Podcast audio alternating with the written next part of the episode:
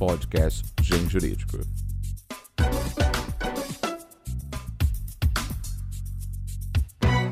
Olá, ouvintes do mundo jurídico. Meu nome é Daniele Oliveira e eu sou editora do Grupo Gen, editora forense.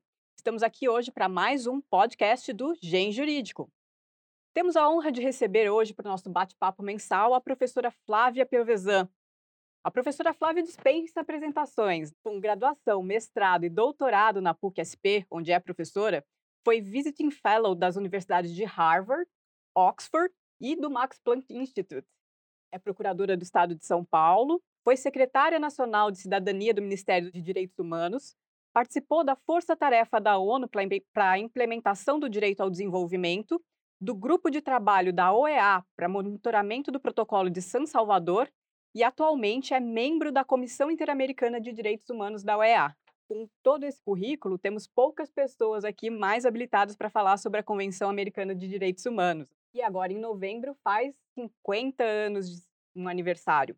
A gente vai falar aqui um pouquinho sobre a criação da convenção, os direitos que ela estabelece, como funcionam seus mecanismos de monitoramento, os principais casos envolvendo o Brasil e o seu reflexo no direito brasileiro. E você que tem interesse em direitos humanos, por favor, não se esqueça de compartilhar mais esse podcast do Gen Jurídico. Daniela, é um prazer poder estar com vocês, sobretudo numa conversa a respeito de direitos humanos, um tema, uma causa que me fascina, que tem um significado tão existencial para a minha vida. É, e, sobretudo, também pela honra de servir a, a Comissão Interamericana de Direitos Humanos desde janeiro de 2018, tendo mandato de quatro anos. Professora, a Declaração de Direitos Humanos da ONU é de 1948, a Convenção Europeia dos Direitos Humanos é de 1950 e a OEA, na sua atual configuração, foi fundada em 1948. Por que, que a gente não teve uma Convenção Americana de Direitos Humanos nesse primeiro momento, logo após a Segunda Guerra Mundial? A sua pergunta é muito per pertinente e me sugere duas reações. A primeira é ponderar que antes mesmo da Declaração Universal de 48, adotada em dezembro pela ONU, a OEA já adotava a Declaração Americana de Direitos Humanos. Portanto, a Declaração Americana ela é inclusive anterior à Declaração Universal e para nós na convenção, na, na Comissão Interamericana, é um marco, é uma referência é, por justamente estabelecer estándares interamericanos. É, eu sempre digo, os estándares interamericanos buscam salvaguardar a dignidade humana e prevenir o sofrimento humano. Não significam o teto máximo de proteção, senão o piso protetivo mínimo. Agora, é, no caso da Convenção Europeia, há uma frase que não é minha, mas é de um querido amigo, saudoso professor Herrera Flores, ele dizia: el texto e el contexto. Então é muito simples perceber, é fácil compreender o advento da Convenção Europeia de Direitos Humanos em 1950. Ela é resposta às atrocidades, aos horrores da era Hitler, de uma Europa fragilizada na qual já existia até de forma embrionária um processo de integração regional no campo econômico que contribuiu para o sistema regional europeu. E aqui nós tardamos, sim, tivemos, é, como nós mencionamos, a Declaração de 48, mas foi apenas em 69, num ambiente, inclusive hostil, se nós avaliarmos. Em 69, na América do Sul, nós tínhamos a aí muitos países governados por ditaduras, a América Central marcada por conflitos armados, e é nesse contexto que é adotada a Convenção Americana. A minha opinião é que foi adotada justamente porque apresentava um custo político baixo para os Estados. E havia a crença que talvez não funcionasse. A grande é, verdade é que funciona, salva vidas contribui extraordinariamente para fortalecer a democracia, o Estado de Direito e direitos humanos na nossa região. Na verdade, ela veio também junto com, no, no, mecanismo da ONU de proteção aos direitos humanos, com os pactos, o Pacto de Direitos Civis e Políticos, o Pacto de Direitos Econômicos, Sociais e Culturais. Nesse momento aí, houve, parece, um amadurecimento dos mecanismos de proteção aos direitos humanos. Qual que foi, nesse momento, os fatores que levaram a esse amadurecimento? Exato, houve esse amadurecimento, porque veja, tanto a declaração de 48 da ONU, universal, quanto a americana, são declarações, soft law. Ou seja, de lá nós extraímos até um caráter recomendatório, principiológico, mas não são, tecnicamente falando, tratados internacionais juridicamente vinculantes em si mesmas. Ainda que existam teses das quais eu compartilho, por exemplo, que entendem que a Declaração Universal se transformou em costume internacional ou que é uma interpretação autorizada da Carta da ONU de 45. Mas o fato é que houve a maturação deste desejo de juridicizar a Declaração Universal e de juridicizar a Declaração Americana. Isto é, converter aqueles preceitos que estavam sob a roupagem de soft law em normas jurídicas vinculantes por meio de tratados internacionais. Então, isso acabou gerando os dois pactos da ONU, adotados em 66, um a respeito de direitos civis e políticos e outro sobre direitos econômicos, sociais e culturais, e a Convenção Americana em 69. Professora, a Convenção Americana traz no seu corpo alguns direitos que não estão previstos em outros textos, como a Declaração da ONU e a Convenção Europeia. Qual a importância desses direitos no nosso contexto americano? Veja, aí eu gostaria de destacar que a convenção é, foi visionária ao seu tempo e tanto nós da Comissão Interamericana como a Corte adotamos a seguinte visão: a Convenção Americana, adotada em 69, é um living instrument, é um instrumento vivo, que demanda uma interpretação dinâmica e evolutiva a fim de que seus preceitos sejam ressignificados à luz de novos tempos, à luz de novos valores. É, então, exemplo, o direito a ser julgado em prazo razoável. É um direito que consta da Convenção e foi por, por nós adicionado com a emenda 45 de 2004, quando agregou o inciso 78 ao artigo 5 mas era um direito não previsto, inclu, inclusive pela própria Constituição. É, e hoje o grande desafio com relação a novos temas, como por exemplo direitos digitais. Como assegurar aos direitos online a mesma proteção que recebe direitos offline? São temas que ah, desafiam, porque o documento, que é de 69, nem tão pouco sonhava com as revoluções no campo da da, das telecomunicações, o tema dos direitos à identidade de gênero, orientação sexual, também não foram visibilizados.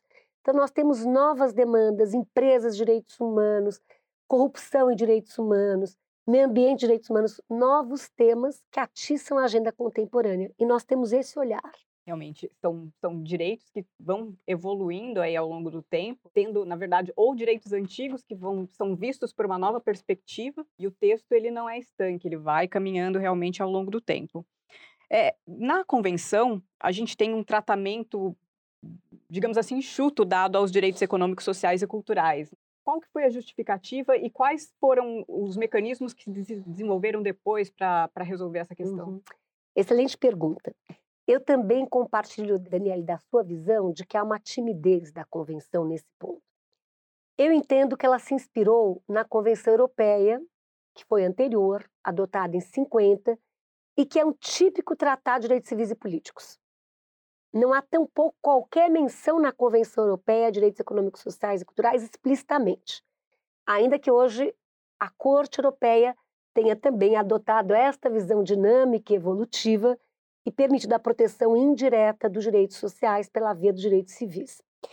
Agora, no caso da Convenção Americana, eu costumo dizer que ela é a convenção mais didática e bem estruturada que eu conheço no campo de direitos humanos. Ela começa com os dois primeiros artigos estabelecendo os deveres aos Estados: o dever de respeitar os direitos e de adotar todas as disposições de âmbito interno para harmonizar a ordem doméstica à luz dos parâmetros convencionais. Aí, a segunda parte é dedicada aos direitos protegidos. E dos artigos 3 a 25, há um longo, extenso, pormenorizado rol de direitos civis e políticos. E aí abre-se um outro capítulo, direitos econômicos, sociais e culturais, que começa e termina no mesmo artigo, que é o artigo 26, que só prevê a aplicação progressiva dos direitos sociais. Então, primeira observação, realmente houve uma timidez. A minha hipótese é que o parâmetro, a influência, a inspiração foi a Convenção Europeia de Direitos Humanos. Ponto 2. Não obstante essa timidez, passados quase 20 anos, em 88, foi adotado o Protocolo de São Salvador em matéria de direitos econômicos, sociais e culturais e ambientais, que prevê de forma explícita e pormenorizada os direitos à saúde, educação, trabalho, cultura, meio ambiente, alimentação e tudo mais. Eu tive a honra de integrar até o working group que tinha como mandato monitorar o protocolo de São Salvador em matéria de direitos econômicos, sociais e culturais. Agora, eu acabo de chegar de Washington e lecionei na American University um curso sobre direitos econômicos, sociais e culturais. E nós pudemos destacar qual é o novo horizonte interpretativo da Corte Interamericana e da própria Convenção que agora, numa interpretação sistemática da Convenção, mira o artigo 26 à luz das obrigações dos Estados fixadas nos artigos 1 e 2, assegurando a justiciabilidade e a proteção direta dos direitos sociais. É uma nova onda, eu diria, uma nova vertente que iniciou com casos julgados em 2017, Lagos del Campo, e 2018. São cinco casos que já acenam a esse novo movimento.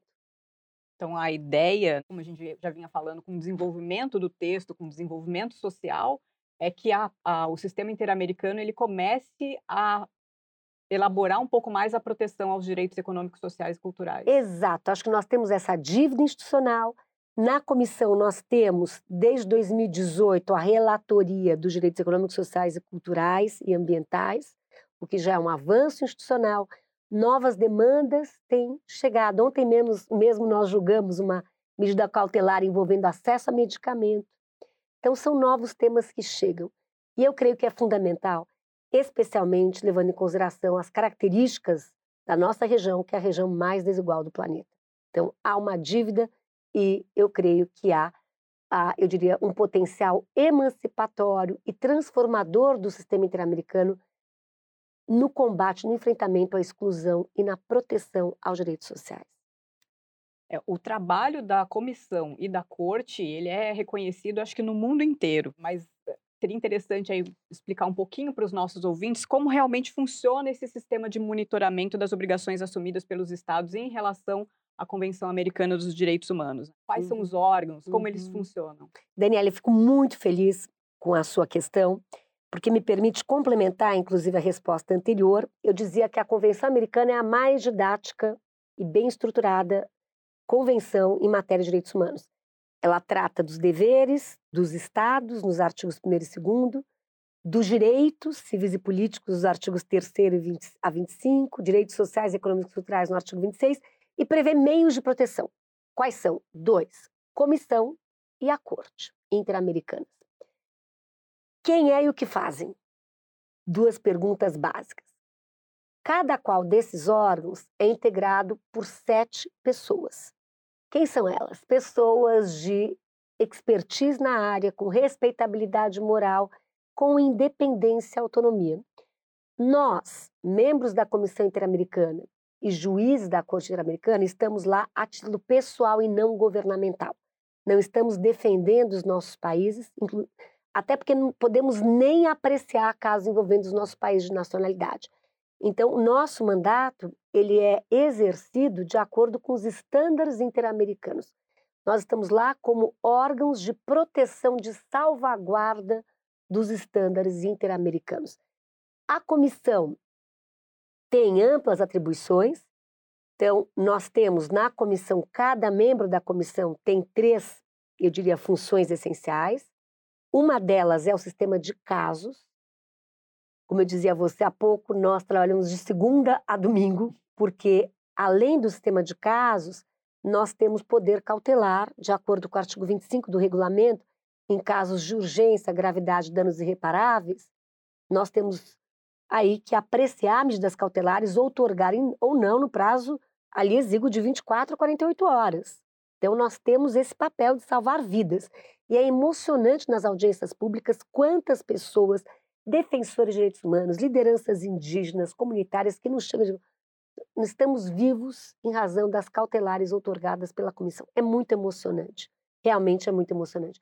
Então, claro, todas as violações são graves, mas aquelas urgentes, em que há risco de vida. Então, é por isso que há aí o caminho das cautelares. E há a via tradicional dos casos, é, quando há violação a preceitos da convenção. Além disso, nós temos as relatorias temáticas. Eu tenho a honra de ser a relatora regional para o tema do direito da pessoa idosa e das pessoas LGBTI. Mas há outros temas como mulheres, defensores de direitos humanos, independência judicial, a crianças e adolescentes, povos indígenas, justiça de transição, migrantes, dentre outros. E há duas relatorias especiais, liberdade de expressão e a relatoria dos direitos econômicos, sociais e culturais. E temos as relatorias países, como relatoria, eu sou relatora para o Canadá, para o Haiti, veja, nosso, a nossa região envolve 35 países, países que estão quase no ápice do desenvolvimento humano, como é o caso do Canadá, e países como Haiti, com grande debilidade institucional, grandes e múltiplas, múltiplos desafios. Então, o papel da comissão é observar, proteger e promover os direitos humanos na nossa região. Então, nós fazemos investigação em loco, fomos para Nicarágua, fomos para Honduras, examinamos em tempo real violações de direitos humanos, é, elaboramos relatórios temáticos. Eu pude estar em Washington há algumas semanas atrás, apresentando no Conselho Permanente o novo relatório sobre o reconhecimento dos direitos das pessoas LGBTI, desafios e perspectivas regionais, com as luzes e sombras, avanços e desafios regionais no que se refere a esse tema. É, encaminhamos cartas para os países, por exemplo, encaminhamos ontem ao Canadá, saiu recentemente um, o resultado de um relatório que confirma a existência de um genocídio de mulheres indígenas no Canadá. Elaboramos uma carta questionando o Canadá precisamente pontos específicos do relatório. É, examinamos casos, como nós mencionamos. Então, o trabalho é extremamente fascinante, dinâmico. Como eu dizia a você, é um trabalho no qual me reconheço a cada segundo, extremamente intenso e me sinto muito feliz, um privilégio poder estar na comissão. E como é que funciona esse sistema de petições? Né? Como uma pessoa comum aqui do uhum. Brasil, ela consegue entrar em contato com a OEA, entrar em contato com a comissão e fazer, conhecer aí o seu caso, sua dificuldade? Uhum. Então, veja, de acordo com a convenção, qualquer indivíduo, qualquer pessoa, grupo de pessoas ou entidade não governamental pode encaminhar à Comissão Interamericana denúncia de violação de direito previsto na Convenção. Algumas observações. Primeiro, a OEA reconhece português como uma língua oficial. Na OEA nós temos quatro línguas oficiais: português, inglês, francês e espanhol. Na ONU nós temos seis línguas oficiais, mas não está previsto português. Tá? A petição pode ser feita em português, o que já facilita, inclusive por meio digital. Qual é a primeira observação que nós fazemos? O juízo de admissibilidade. Então, a comissão, a, a comissão faz um primeiro informe que é de admissibilidade, se o caso será aberto ou não. Porque nós temos responsabilidade subsidiária. A responsabilidade primária no campo das violações é sempre do Estado. Se as instituições domésticas falharem ou forem omissas, o caso então pode ser encaminhado à arena internacional Há também flexibilizações a esses requisitos de admissibilidade. Então, são clássicos requisitos de admissibilidade: esgotamento das vias internas, previamente, a inexistência de lispendência internacional, mas há, é, como eu digo, exceções, como, por exemplo, a impossibilidade no país se esgotar as vias internas, a, o defensor da causa sofre ameaça à vida e assim por diante. Então, o primeiro informe é de admissibilidade. Se o caso for aberto, que há casos que nós não admitimos. Se o caso for aberto, aí nós temos o devido processo legal e o segundo informe que nós fazemos é o informe de mérito. E aí podemos, aí, por exemplo, entender que realmente houve violação a determinados dispositivos da convenção e condenamos o Estado pela violação artigo A, B e C. E aí há uma coisa muito importante do sistema interamericano que é a joia da coroa, é o que o faz tão tão especial e tão audacioso e tão ambicioso e ao mesmo tempo tão invasivo. O Instituto da Reparação Integral. No sistema interamericano há esta capacidade transformadora. Então nós olhamos não só para a vítima, mas com base nas garantias de não repetição, nós buscamos também fomentar mudanças estruturais em políticas públicas em marcos normativos. Então, eu fiquei muito feliz porque ano passado, em Washington, em dezembro, eu propus aos meus colegas a criação de um observatório de impacto estrutural, como presente e tributo à Convenção Americana, né, que completa o seu aniversário, como você bem mencionou no início da nossa conversa, e a própria Comissão Interamericana, que também celebra o seu aniversário. Ou seja, mapear na região, ao fim do nosso trabalho, quais foram os grandes avanços que permitiram mudanças significativas estruturais em políticas públicas e nas legislações dos nossos estados. Então, aí o que acontece? Só para terminar, se o Estado, tá, o Estado tem um prazo de três meses. Se o Estado cumpre, cumpriu, está resolvido. Se o Estado não cumpre, pede mais prazo, mas há movimentos, há realmente eh, há, há ações dos desse Estado que apontam a boa intenção, a boa fé do Estado, nós podemos outorgar prórrogas, prorrogações. Agora, se o Estado é indiferente, não cumpre, aí nós podemos encaminhar o caso à corte. Então, o acesso à corte no sistema interamericano é restrito à comissão e aos estados. E aí começa o processo perante a Corte Interamericana, que aí tem, sim é um órgão jurisdicional com força vinculante e tudo mais. Então, diversamente do sistema europeu, em que não há mais comissão, o indivíduo tem acesso direto à Corte Europeia de Direitos Humanos. Gente sabe que o trabalho da comissão ele é bastante efetivo e muitos casos acabam sendo resolvidos na própria comissão, eles nem chegam a, a, a, a ser levados aí à Corte Interamericana. Um desses casos, inclusive, resultou numa alteração importante aqui no Brasil, que acho que todo mundo sabe. Qual foi o papel da Comissão Interamericana na elaboração da Lei Marinha da Penha aqui no Brasil, tão falada? Essa pergunta me emociona, porque, como eu digo aos meus colegas, no campo da comissão e do sistema interamericano, eu já atuei em todos os quadrantes. Como peticionária, fui uma das peticionárias do caso Maria da Penha. O caso foi levado à Comissão Interamericana no litisconsórcio ativo envolvendo a Maria da Penha, o CLADEM, que é o Comitê Latino-Americano do Caribe para a Defesa dos Direitos das Mulheres, e o CEGIL, que é o Centro pela Justiça e Direito Internacional. É, então, já atuei como peticionária, como sociedade civil, como Estado, quando fui secretária de Estado, ah, como membro do grupo de trabalho, como acadêmica, porque eu estudo o tema há mais de 20 anos. É, e um ponto que eu tenho aprendido muito e até semana passada foi também foi um dos momentos muito gratificantes do meu trabalho na comissão, é o potencial das soluções amistosas. A todo momento a comissão está aberta a fomentar soluções amistosas entre os peticionários e o Estado. Então nós firmamos semana passada com o Estado do Panamá duas soluções amistosas muito emocionantes, uma referente às vítimas da ditadura, outra referente a, a maus tratos e tortura em hospital psiquiátrico. Por que aí eu trago isso? Porque, por exemplo, o caso José Pereira, depois vou entrar no caso Maria da Penha, eu presidi por um ano e meio no Brasil a CONATRAI, que é a Comissão Nacional de Erradicação do Trabalho Escravo, que é fruto da Comissão Interamericana também de uma solução amistosa firmada pelos peticionários do Estado brasileiro num caso envolvendo trabalho forçado. E aí a comissão disse: olha, o Brasil, então, um dos pontos da solução amistosa acordada pelas partes foi criar uma institucionalidade, um plano de erradicação do trabalho escravo e assim por diante.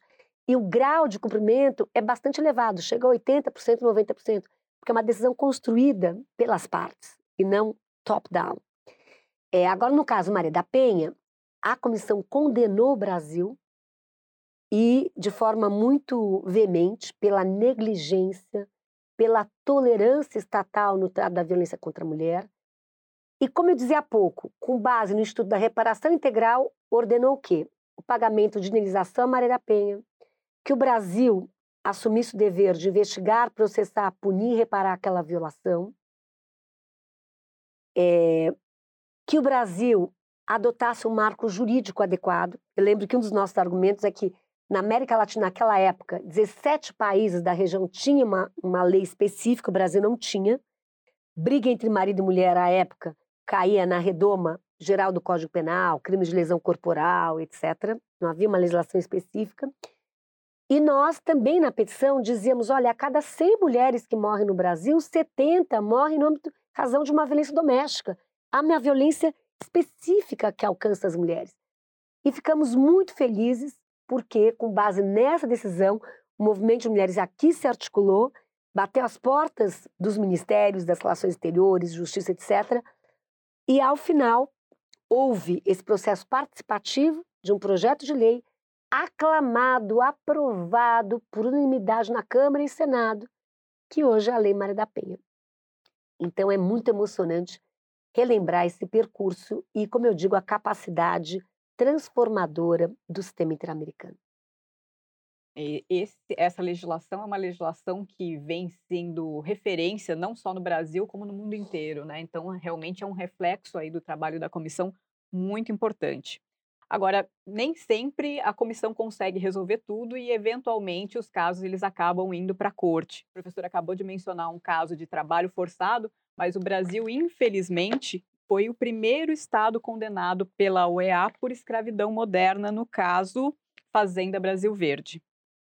Quais as condutas do Brasil que levaram o Estado a essa condenação? Né? Alguma coisa mudou depois dela? A gente já teve mais de um caso sobre isso. Qual é a evolução que a gente teve aí nesse tema? É, este é um caso emblemático de violação de direitos humanos. Quando eu era presidente da Comissão Nacional de Erradicação do Trabalho Escravo, propus aos meus colegas, era uma comissão muito ativa, com grandes quadros, quadripartita, porque era nela estavam representantes da sociedade civil, do Estado, dos trabalhadores, dos empregadores, e aí lançamos uma publicação pela Conatra em 2017, justamente a respeito da condenação do Brasil pela corte no caso da Fazenda Brasil Verde, que envolvia uma situação dramática de 128 trabalhadores submetidos a trabalho forçado e escravo. É, então, essa é uma decisão da corte que eu reputo uma decisão emblemática, porque a corte entende que aí, em primeiro lugar, há uma situação histórica de violação, há uma situação, há uma discriminação histórica estruturante. A corte ainda diz, e isso também eu sempre menciono, eu defendo que, que os direitos são relativos, mas há dois que são absolutos: o direito a não ser submetido à tortura e nem tampouco à escravidão. Nenhum juízo de ponderação pode flexibilizá-los. É, e a corte aí também vai nessa linha, entendendo que há o direito absoluto a não ser submetido ao trabalho escravo, e é claro que aí a todo direito corresponde deveres estatais, de prevenir, de investigar, de processar, de punir e reparar. É, quando era secretária de Direitos Humanos, nós fizemos um seminário no Ministério Público Federal, é, lançando a publicação que eu mencionei, que na verdade, para convencer os meus colegas, dizer, olha, artigo curto de cinco páginas, então todos participaram, desde aí dos representantes dos peticionários, como o Segil, a, o Frei Xavier, da Comissão Pastoral da Terra, a, os aí personagens jurídicas da, da magistratura, da Defensoria Pública, Ministério Público do Trabalho, Ministério Federal, a OIT também participou, Ministério Público, aliás, TST, foi um trabalho muito emocionante. E, e como secretária, eu tentei muito avançar no pagamento das indenizações. Então, ao menos, e a dificuldade era, era um caso antigo, e para localizar 128 vítimas do Brasil profundo, não é que estão aqui na capital, não leem diário oficial. Então, a, corte demandou, por exemplo, uma das medidas era a publicidade da decisão, é, inclusive por veículo da imprensa, mas nós tivemos na secretaria que garimpar, inclusive com rádios locais, com líderes comunitários, religiosos, e conseguimos, no momento que eu saí, fazer o pagamento das de 58, pelo menos já havia um avanço. Então, é, o que eu vejo aí, e eu como secretária naquela época, lutei muito em prol da manutenção da, não é, da, da nossa normatividade, do artigo 149 do Código Penal, que era aclamado no mundo como um avanço, o Brasil liderava nas suas políticas de combate ao trabalho escravo, a lista suja e tudo mais. Então, para mim, a decisão foi muito importante, porque quando eu negociava com o ministro do Trabalho e tudo mais, eu me empoderava, porque o Estado não é monolítico nem homogêneo. Então, as decisões da corte, da comissão, têm um efeito desestabilizador, elas mexem com os atores locais, e eu me senti empoderada. Eu ia com a decisão e dizer: olha, ministro, não podemos recuar, nós temos que avançar, vamos ter uma outra decisão condenatória do Brasil, Então, para mim, no campo argumentativo foi muito importante. Agora, eu sempre digo que os direitos humanos são processos marcados por luzes e sombras. Então, nós não vivemos no momento, eu não posso nem me pronunciar acerca do Brasil, mas não, não no mundo um momento muito difícil, sombrio, estamos mais com sombras que luzes, mas a luta prossegue e eu creio que nós temos que, que realmente buscar potencializar esses avanços, como a decisão da Corte, no caso emblemático da Fazenda Brasil Verde. Nesse caso e em alguns outros, a gente vê que uma das determinações da Corte é que o Brasil uh, dê andamento a processos no sentido de punir as pessoas, no sentido de é, fazer com que a justiça prevaleça. O que acontece é que, em muitos casos, esses crimes eles já prescreveram, esses direitos eles prescreveram. Como é que a gente consegue resolver esse impasse? Uma determinação de um tribunal internacional obrigando o Brasil a tomar uma atitude que o próprio ordenamento jurídico não permite. É, esse é um ponto muito complexo. Eu me recordo do caso do caso da favela Nova Brasília, de ter feito uma agenda no Rio de Janeiro, três dias, com a decisão debaixo do braço, com a minha equipe da secretaria, como uma pessoa comprometida com a causa, nem sonhava em estar na Comissão Interamericana naquele momento, e nós tomávamos a decisão da corte, e até, insisto, à luz do Instituto da Reparação Integral, nós fazemos assim, tentávamos identificar todos os componentes. Então, pagar indenização às vítimas.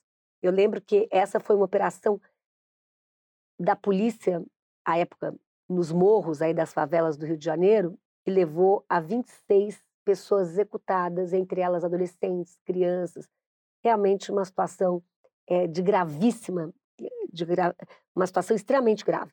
Então, havia pagar a indenização, pedido de um ato solene em que o Estado reconhecesse a sua responsabilidade pelo ocorrido, o dever do Estado de investigar, processar e punir, dentre outros. E eu lembro a quantidade de reuniões que nós tivemos nesses três dias. A primeira foi com o Procurador-Geral de Justiça, justamente trazendo o que você diz. Bom, Aqui a adesão da corte é que os crimes são imprescritíveis. E ele dizendo da dificuldade, mas de qualquer maneira, o que foi interessante, claro que o tempo aí, ele é inimigo, na minha opinião, da prova. Quanto mais o tempo passa no campo penal, mais difícil é combater a impunidade, porque as testemunhas se foram, isso você vai perdendo ali elementos de instrução muito relevantes. Mas nos nossos diálogos eu senti que eu, de alguma maneira, conseguir convencer, aí é muito esforço argumentativo, é dizer, olha, o Brasil vai ser condenado novamente. Então, isso, de alguma maneira, se há o oceano de impunidade, não só no Brasil, mas na região, também é incorreto dizer que nada se fez, porque às vezes esses diálogos geram um ofício do Ministério Público, atuações, que nós sabemos que o combate à impunidade é o resultado de muitas ações na qual uma sinergia de instituições, Ministério Público, polícia, etc. Então, é, eu, eu aí deixo em aberto uma questão difícil, demanda muitos diálogos interinstitucionais, intragovernamentais, federativos. Então, eu, como secretária, à época, fui ao Estado do Rio de Janeiro, como eu lhe disse, com a minha equipe, tive reuniões com o Ministério Público do Estado do Rio de Janeiro, que era competente aí para propor ação penal pública. Tive reuniões com os juízes, desembargadores do Tribunal de Justiça. Tive reuniões com os meus colegas da PGE do Rio de Janeiro para pagar a indenização. Tive reuniões com a Secretaria de Direitos Humanos local. Em suma, como é complexa a implementação das sentenças internacionais. Senti na pele. Então foi uma bela experiência.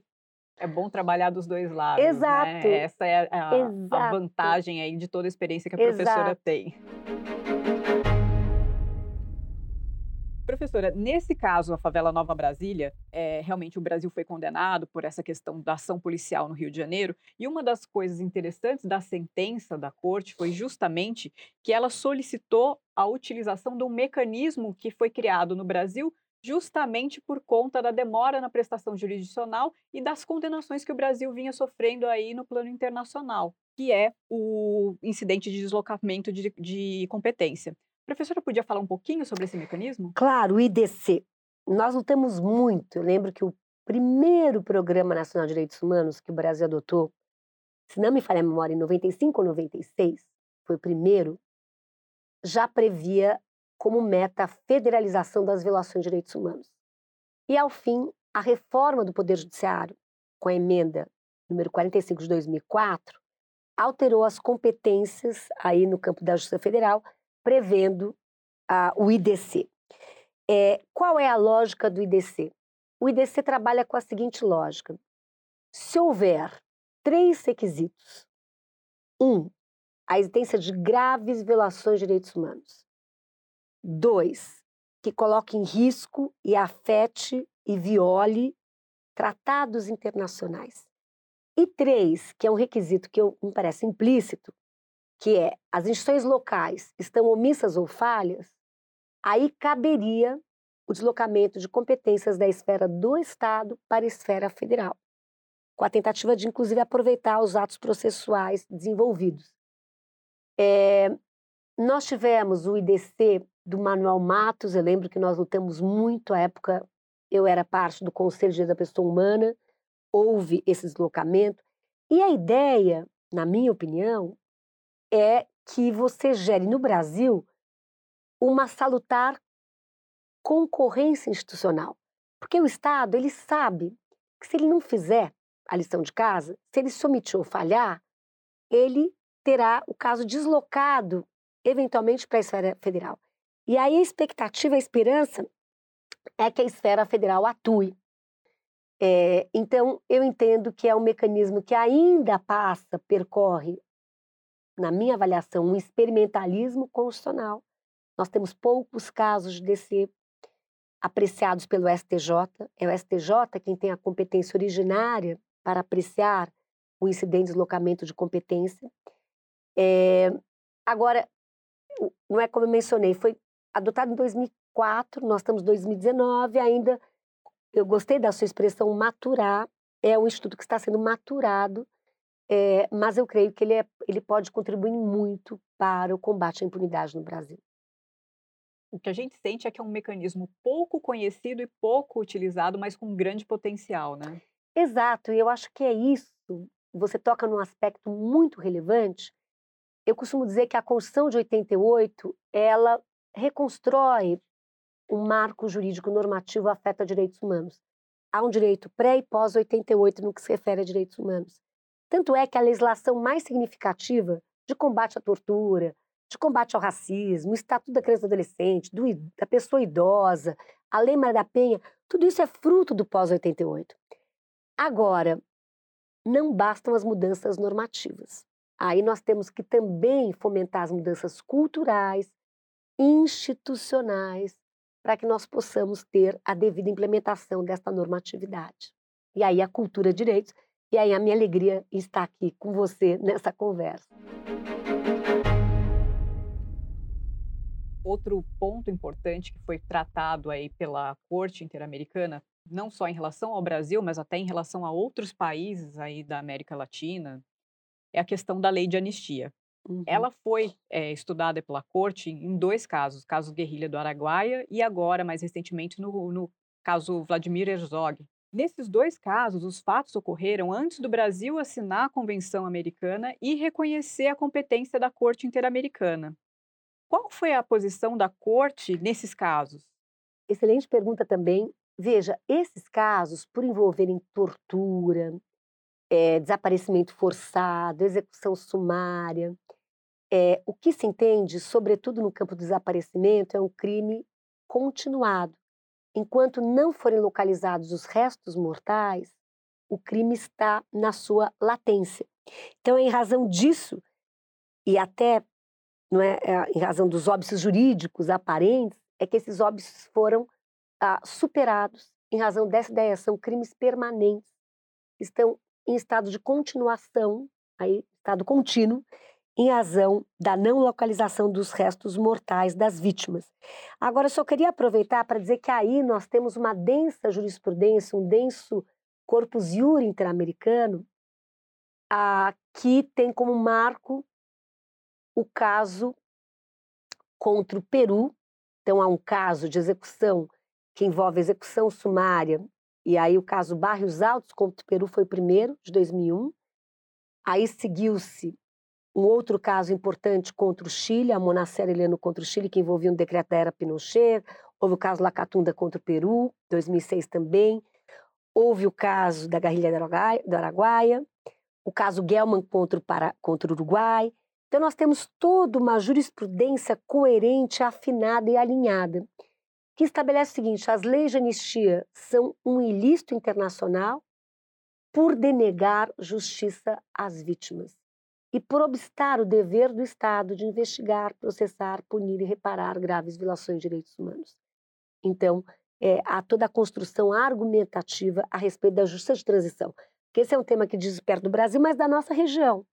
Ou seja, a corte, na sua jurisprudência, no primeiro momento, lidou com o passado autoritário, lidou com tortura, desaparecimento forçado, execução sumária. Depois, o tema é como ritualizar a passagem para regimes democráticos, como lidar com o passado. Leis de anistia, direito à verdade, justiça, reparação, etc. E nos outros países, quais foram os reflexos dessas decisões da Corte? Os outros países estão maturados, mais maturados com relação à justiça de transição. É, eu acho que um caso emblemático é o caso da Argentina, que tem uma política institucional muito forte de memória, justiça, verdade. Chile também, Uruguai. Nós, e eu aqui adoto a visão de Catherine Sickin, uma querida amiga da Harvard, ela defende que a justiça de transição envolve quatro dimensões: a dimensão da reparação, da verdade, da justiça e das mudanças institucionais. Agora, claro, é um processo. Acho que nós caminhamos no campo das reparações, com a lei de 95, que reconhecia como mortos desaparecidos políticos e previa a indenização aos seus familiares. É, tivemos a Comissão Nacional da Verdade, que prestou um grande, uma grande contribuição, relatório final apresentado em dezembro de 2014, oito volumes, com conclusões e recomendações, então tivemos direito à verdade. Agora, a justiça, aí estamos com uma dívida e, e reformas institucionais também. Então, acho que passo a passo. Até porque, mais um ponto, implementar decisões da Comissão Interamericana ou da Corte, eu costumo dizer, envolve um processo de implementação. As nossas decisões não serão implementadas daqui a três dias, na próxima segunda-feira porque são decisões que, amparadas em medidas de não repetição, garantias de não repetição, envolvem muitas vezes mudanças estruturais. Então, há um processo de implementação dinâmico, aberto, complexo, em que há diversos atores atuando. Além da questão da anistia, né, o Brasil, recentemente, também no ano passado, foi condenado no caso Povo Indígena de Chucuru, é, por uma demora na demarcação das terras indígenas, né? Qual que é a posição da corte em relação ao direito dos indígenas a essa uhum. terra e a esse processo de demarcação? Também agradeço a sua questão. Aqui me permita que aludir ao Corpus Iure Interamericano em matéria de povos indígenas. Aqui é um exemplo que eu acho fantástico. Porque quem abre a Convenção Americana no artigo 21, o tema é direito à propriedade privada está lá de forma clássica previsto direito à propriedade, osar, gozar, dispor dos seus bens. Ou seja, a visão civilista e individualista. Mas a corte, quando lida com povos indígenas e aplica esse artigo, o ressignifica, à luz de uma leitura dinâmica e evolutiva, e diz: olha, para os povos indígenas é diferente. Por três motivos. Primeiro, que a relação deles com a terra é uma relação não de possessão mas de pertença. Ou seja, não é de exploração, é uma outra relação com a terra. A terra é um elemento essencial para a cultura indígena, um elemento até de sacralidade. Segundo, há o direito à identidade cultural desses povos. E terceiro, eles têm que ser ouvidos. Há o direito à oitiva, à escuta livre, prévia e informada sobre decisões que afetem o seu destino. Então aí também nós temos um amplo corpus interamericano Começou com o caso Mayagna Vashingne contra aí a me fugiu contra Paraguai, se não me engano. Depois nós tivemos Chaco Mocassé, Pueblo Saracu contra Equador, tivemos o povo Chucuri. Então, o que eu quero dizer é que há toda uma jurisprudência sólida da corte no que se refere à necessidade de demarcação de terras, no, no que se refere à titularidade dessas terras e reconhecer a identidade cultural e a terra como elemento cultural para esses povos, até para a sua cosmovisão.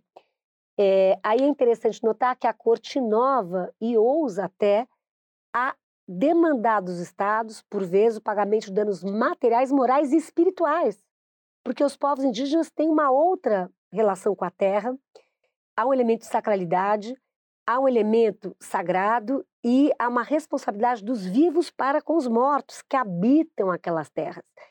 E mais, eu lembro que o primeiro caso que nós da comissão, eu não estava lá, em 95, o Brasil foi condenado, 85, 85.